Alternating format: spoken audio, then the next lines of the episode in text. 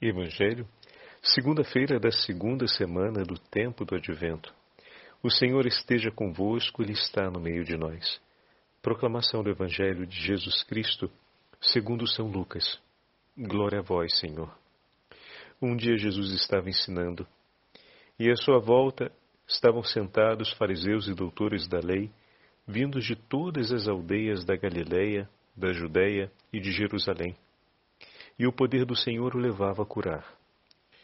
Uns homens traziam um paralítico no leito e procuravam fazê-lo entrar para apresentá-lo.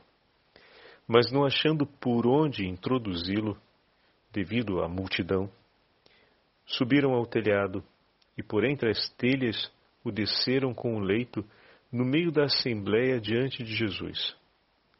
Vendo-lhes a fé, ele disse: Homem, teus pecados estão perdoados. Os escribas e fariseus começaram a murmurar, dizendo: Quem é esse que assim blasfema? Quem pode perdoar os pecados senão Deus? Conhecendo-lhes os pensamentos, Jesus respondeu, dizendo: Por que murmurais em vossos corações? O que é mais fácil dizer? Teus pecados estão perdoados? Ou dizer: Levanta-te e anda? Pois para que saibais que o Filho do Homem tem na terra poder de perdoar os pecados, disse ao paralítico, eu te digo: levanta-te, pega o teu leito e vai para casa. Imediatamente diante deles ele se levantou, tomou o leito e foi para casa louvando a Deus. Todos ficaram fora de si, glorificavam a Deus e, cheios de temor, diziam: Hoje vimos coisas maravilhosas. Palavra da salvação. Glória a vós, Senhor. Segunda-feira da segunda semana do tempo do Advento, hoje memória facultativa de São Damas, o primeiro Papa. Em nome do Pai, do Filho e do Espírito Santo. Amém. Queridos irmãos e irmãs, a Santa Liturgia nos entrega o quinto capítulo do Evangelho de São Lucas e nos dá também a possibilidade de celebrarmos a memória desse grande pontífice, esse grande Papa. Daqui a pouquinho nós vamos ouvir um pouco da história de São Damaso e os grandes feitos realizados por ele no seio da Igreja na defesa da Santa Madre Igreja. Mas antes, olhemos juntos o quinto capítulo do Evangelho de São Lucas, que hoje o Evangelho nos entrega. Estamos na semana, na segunda semana do Advento, marcada pelo tema da conversão. Ontem falávamos no Evangelho a respeito do testemunho de João Batista nesse itinerário, mas, sobretudo, no chamado que São Marcos nos fazia a preparar o nosso coração para que recebamos a visita do Senhor. E hoje, se olharmos as imagens que preparamos, vamos ver essa belíssima frase de um dos sermões de São Gregório Magno, que deve estar estampada vivamente no nosso coração. Deus mede o mal que fazemos e, no entanto, pela graça da Sua bondade, perdoa-nos misericordiosamente. Essa frase, ela vem, deixa o padre pegar aqui, do livro 12 dos escritos de São Gregório Magno. Quem poderá, pois, medir, diz São Gregório Magno, a generosidade da misericórdia divina que conduz o homem a esta glória maravilhosa depois de sua queda? E aí é a hora que ele fala: Deus mede o mal que fazemos e, no entanto, pela graça de Sua bondade, perdoe-nos misericordiosamente. Esse Senhor que vem ao nosso encontro, esse Senhor que decidiu estar conosco, estar no meio de nós, ele que decidiu vir, vir nos salvar e nos libertar da escravidão do pecado. Esse Senhor que testemunha a sua misericórdia nos espera diante de tamanha alegria pela sua vinda, pela sua decisão e pela proximidade da sua presença, é hora de olharmos tudo aquilo que em nós ainda espera por Ele e deve se tornar mais dele e não termos medo de realmente viver um caminho de conversão sobre aquelas atitudes, aquela mentalidade, aquele modo de pensar, na orientação daquelas nossas memórias que ainda dentro de nós esperam por um olhar, por uma luz do Espírito Santo e um olhar renovado a partir do Evangelho para se tornarem de Cristo e celebração da vida de Cristo sobre a nossa história. Esse é o itinerário do advento e que nessa segunda semana, particularmente, somos convidados a percorrer. Olhem bem, meus irmãos, o texto do Evangelho de hoje e vejam a beleza desses particulares. Jesus estava ensinando, Jesus estava anunciando a boa nova do reino e sendo mestre, ou seja, orientando os homens no caminho da verdade. À sua volta tinham os doutores da lei, vindo de todas as partes. Em virtude do poder que o Senhor trazia sobre si, ele realizava curas. Bom, começa assim. Jesus está ensinando em uma casa, ali tem todas as pessoas de todos os tipos. Então nós temos desde os doutores da lei até as pessoas mais simples, não eruditas, e aqueles que estão enfermos esperam por uma assistência do próprio Senhor. E no meio desses, tem ainda esses amigos, esses homens, que, desejando que o seu companheiro, que era paralítico, pudesse estar junto de Jesus e receber a atenção de Jesus, eles se dão a muito a fazer.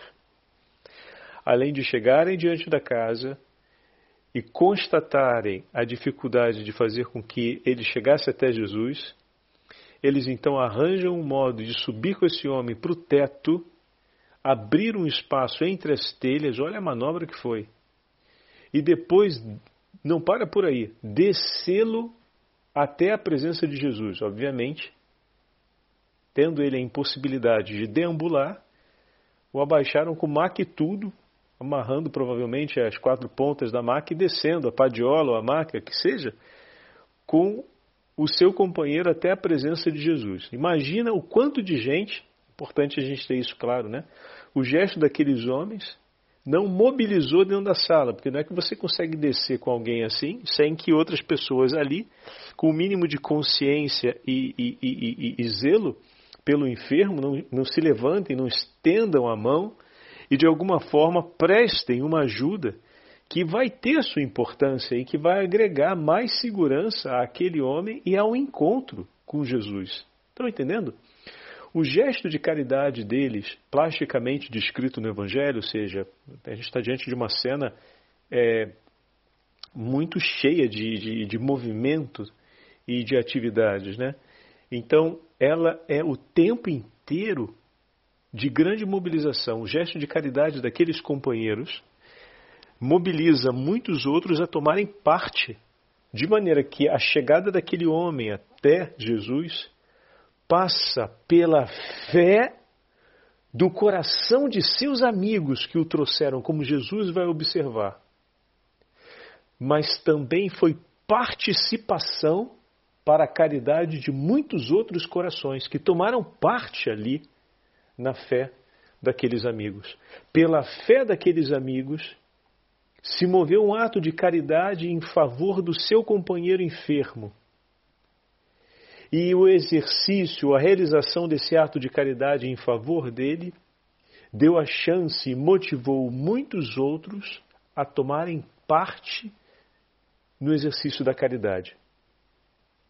Seja lá quem ajudou a colocar a escada lá em cima, quem ajudou a tirar as telhas e quem se levantou para fazer espaço para o homem chegar até diante de Jesus, sendo descido a partir do teto e que talvez estenderam suas mãos para ajudar o homem a não cair e a chegar em segurança até Jesus, e todos os demais que estavam ali e que começaram a, a, a torcer, a esperar pelo bem daquele homem, a desejar o bem daquela pessoa.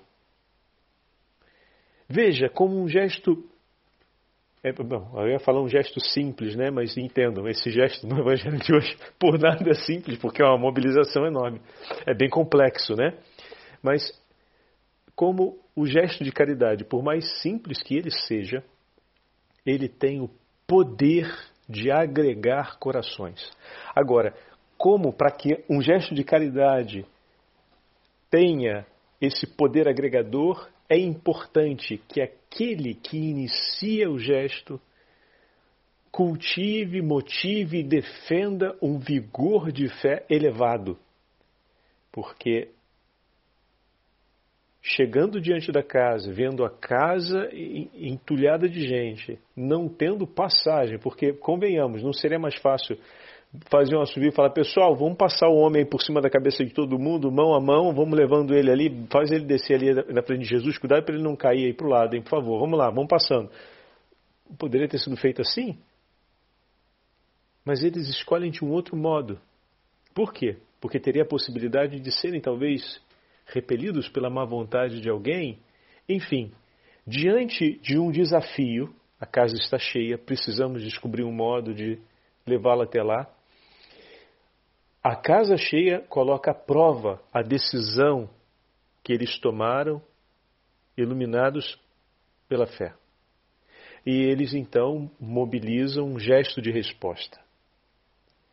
Quando eles começam a mobilizar esse gesto de resposta, provavelmente deve ter tido suas dificuldades, porque é a casa dos outros, né? Que você vai chegando e tirando a telha. Então procura o dono da casa, fala, olha aí, vamos, vamos ver um jeito, vamos fazer desse jeito. Olha o meu telhado, hein, por favor, cuidado com o meu telhado. Depois bota as coisas no lugar, seria o mínimo que o dono da casa pediria, né? Não é todo mundo feliz, vamos lá, vamos embora depois e fica o um buraco no teto. Não, não. Então, o gesto de caridade era pelo seu companheiro, que agora se tornava um gesto de compromisso e respeito com o proprietário da casa, e que depois ia se tornar um gesto de caridade em recolocar tudo do mesmo jeito e de maneira organizada, talvez até melhor do que antes. Vejam, tem muita coisa acontecendo aqui, muita coisa sendo mobilizada para além do fato de levar o colega até Jesus. Então, aquela decisão de fazê-lo chegar até Jesus foi progressivamente agregando inúmeras oportunidades de caridade e, ao mesmo tempo, foi levando-os a viver inúmeras provas de perseverança para cumprir o bem ao qual eles se propuseram lá atrás. O nosso bem inicial é levá-lo até Jesus. E com a motivação de fé que tinham para isso, partiram. E no exercício desse ato foram se agregando várias oportunidades de caridade, mas também foram se apresentando inúmeros desafios que foram levando-os a renovar a fé e a responder com o vigor da fé de maneira criativa a cada uma daquelas situações. Então os desafios colocavam à prova o vigor da fé deles, porque cada dificuldade que aparecia levava-os a renovar o desejo e o propósito de levar o amigo até lá. E não de desistir disso. Percebem? E na medida em que eles vão avançando de desafio em desafio, de provação em provação, vão testemunhando o vigor da fé, vão encontrando a participação de outros, encontra quem, quem, quem como a gente fala, né, puxa para baixo, puxa para trás, enfim, quem tenta de alguma forma é, te persuadir a desistir. Mas encontram muitas mãos que se estendem, que colaboram, que dão um ok, como por exemplo o proprietário da casa deu ok para se abrir o telhado, né? Senão teria uma confusão, um caos ali, porque estaria uma brigalhada lá fora. Como é que ia fazer? Porque o proprietário diz abre, não abre, abre. Então houve adesão. Né? O texto não nos, nos apresenta uma problemática sobre isso, mas mostra um contínuo de ações que foram bem sucedidas. E foram bem sucedidas, e a gente agora, olhando para fora delas, entende que não sem a participação das outras pessoas, né? E desse modo, de desafio em desafio, de provação em provação, o testemunho de fé deles e a perseverança na caridade foi agregando tanto muitas outras pessoas, e cada um que se agregava aumentava a esperança no coração deles de que finalmente eles conseguiriam a meta de levar o seu amigo até Jesus. E o evangelista pontua, obviamente, Lucas não vai escrever tudo isso como a gente está falando aqui, a gente tem mais tempo de poder olhar o texto na dispersão dos elementos que estão presentes ali na narrativa. Lucas vai direto no ponto. Jesus olha a fé do coração daqueles homens. Deixa eu pegar aqui. Vendo-lhes a fé, ele disse ao amigo: Ô oh, meu irmão e minha irmã, agora que a gente fez toda essa observação sobre a figura dos companheiros que levaram o homem até lá, que nos chama em causa a esse compromisso de, por exemplo, nessa semana, pedir ao meu Senhor, renova a minha fé, renova, Senhor, o vigor da minha fé, para que eu possa manter de pé todos os compromissos de caridade que eu estabeleci eu estabeleci diante de ti um compromisso de levar minha família para o céu. Eu estabeleci diante de ti o compromisso de entregar minha vida para santificar minha esposa, meu matrimônio, para ajudar na santificação do meu esposo, para instruir meus filhos no caminho da fé, para fazer da minha casa e da minha família um lugar onde o Senhor vem amado, estimado e honrado. E muitas vezes eu vou estou encontrando provas difíceis. Por isso eu te peço, renova a minha fé para que o vigor da caridade não venha menos. Ao mesmo tempo, dá-me, Jesus, nesse tempo de suportação e de prova, a presença daquelas mãos que nos ajudam, que são um sinal de esperança para continuar, para seguir adiante como aqueles amigos tiveram na sucessão dos desafios, a casa cheia, a ideia de subir para o telhado, como chegar até lá, depois a autorização do, do proprietário para poder fazer o que fizeram em relação ao telhado, descer com um amigo. Até, quantas foram as mãos que foram colaborando diante de cada um desses desafios? Eu tenho necessidade, Jesus, e te peço por misericórdia Dá-me a graça de sentir essas mãos que testemunham a sua esperança. Eu confio em Ti.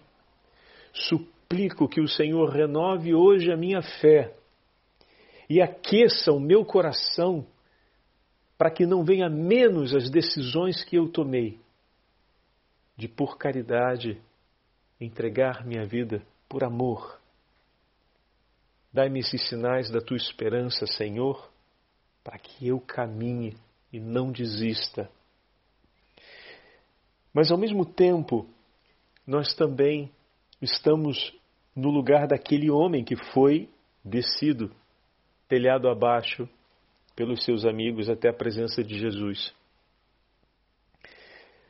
Já pensaram na vulnerabilidade daquele homem? Que de uma hora para outra passa ao centro das atenções? e de repente se vê rodeado de pessoas que se preocupam com ele e que ao chegar diante de Jesus, Jesus, antes que ele chegasse diante de Jesus, melhor dizendo, Jesus olha para o coração daqueles que o trouxeram. Às vezes por conta dos nossos muitos pecados, terminamos com uma paralisia espiritual. Por conta dos nossos muitos pecados, não acreditamos que podemos mais sequer estar diante dos olhos de alguém, quanto mais de uma multidão que se mobiliza por nós para nos levar até Jesus. Em alguns momentos da tua e da minha vida, o pecado nos fere de tal forma que nos sentimos abandonados completamente, que nos sentimos não mais dignos de estar diante da atenção de alguém que possa de fato se importar conosco, porque o que fizemos foi tão feio, tão desprezível, que não mereceria nem mesmo que tivéssemos a oportunidade de sermos lembrados por alguém. Sentimos vergonha muitas vezes diante do nosso pecado, de estar diante das outras pessoas por aquilo que fizemos ou por aquilo que aconteceu. O pecado nos envergonha, nos envergonha tanto ao ponto de muitas vezes nem sequer querer pedir ajuda. Mas olha o que está acontecendo aqui. Olha quantas pessoas se mobilizaram pelo bem daquele homem paralisado sobre um leito. Quantas pessoas foram de par em par estendendo suas mãos, tomando parte nesse cuidado amoroso para que ele chegasse até Jesus. Meu irmão e minha irmã, são muitas as mãos, são muitos os joelhos que se apoiam no chão para que você chegue até Jesus. São muitas as mãos que vão se estendendo porque o teu Senhor te quer junto dele. Hoje é um dia especial para agradecermos por esses amigos que o Senhor nos entrega, que o Senhor nos dá ao longo da vida. Muitos deles espirituais no céu, intercedendo por nós, os santos e santas de Deus, mas também muitas vezes aqui conosco. Quantos são aqueles homens e mulheres, nossos irmãos na fé, que o Senhor coloca por nós e ao nosso lado, que não desiste de nós. Que no silêncio da noite, que no escondimento da vida cotidiana estão ali, cuidando, zelando, levando-nos até Jesus. E que muitas vezes vem ao nosso encontro e diz: levanta essa cabeça, vamos sair dessa realidade. Olhem que, a que ponto você chegou, mas o teu Senhor não te quer ir. Vem, pega a minha mão, eu estou aqui por você. E vou com você até Ele. Não vou te deixar pelo caminho. Eu vou te levar até Ele. E eu não estou sozinho, olha, nós vamos até lá. Hoje é dia de agradecer por todas aquelas pessoas que nos ajudam e que nos ajudaram e que nos ajudarão no nosso caminho de conversão. Que estendem as mãos por nós e testemunham de maneira amável e intensa que o Senhor está no meio de nós. E que de fato, como disse ontem o profeta Isaías, ele veio para a nossa salvação. Ele veio para nos tomar consigo e nos conduzir à vida. Esses irmãos que se levantam por nós para nos tirar da nossa paralisia de morte, colocando-nos aos pés de Jesus.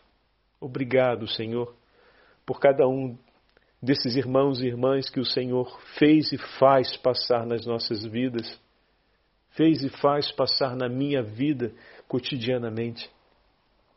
Bendito seja o teu santo nome, por tão grande graça e benefício. Oh, meu bom Jesus, não sou digno de ter tão santos e amáveis irmãos assim perto de mim. Mas no teu amor infinito, como dizia São Gregório Magno, na sua misericórdia, medes o nosso pecado, mas decide oferecer por nós uma misericórdia muito maior. Mede o mal que fazemos, no entanto, pela graça de Sua bondade, coloca do nosso lado irmãos que são a Tua misericórdia, Senhor. Eles são a Tua misericórdia por nós. Eu te agradeço pela vida de cada um deles. E te peço, multiplicai, Senhor, os operários da messe. Lembrando a palavra do último sábado do Rogate que ouvimos no Evangelho de São Mateus, Senhor, multiplica esses irmãos como operários na colheita dessa messe, que é tão grande.